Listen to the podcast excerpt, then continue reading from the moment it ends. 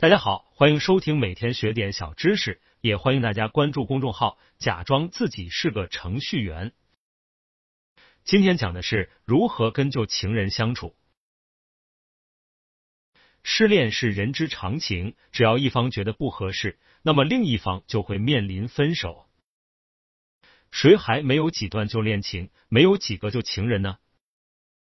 其实分手不可怕，重要的是一定要处理好和旧情人的关系，千万不能黏黏糊糊、纠缠不清。那么跟旧情人约会要注意哪些问题呢？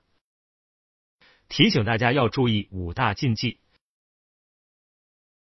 一、缅怀往日情怀，最难忘往日情。年轻的爱人像朵云，过去的浪漫和温馨总会不时带给你甜蜜的回忆。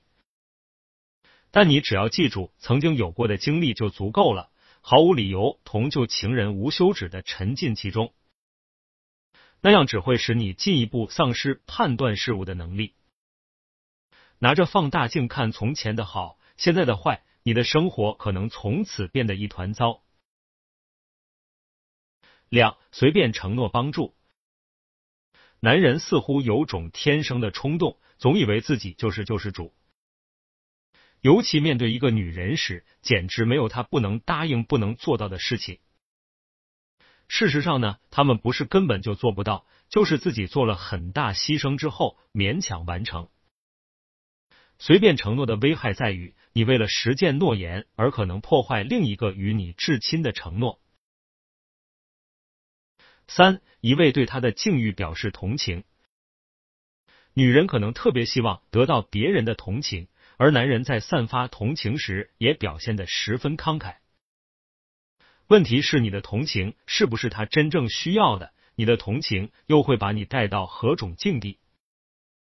最常见到的就是男人逐渐深陷其中，痛苦又不能自拔。四早到或者迟到，早到说明你比对方更加重视过去的感情，会让对方抓住你的弱点。与旧情约会时，不要感情用事。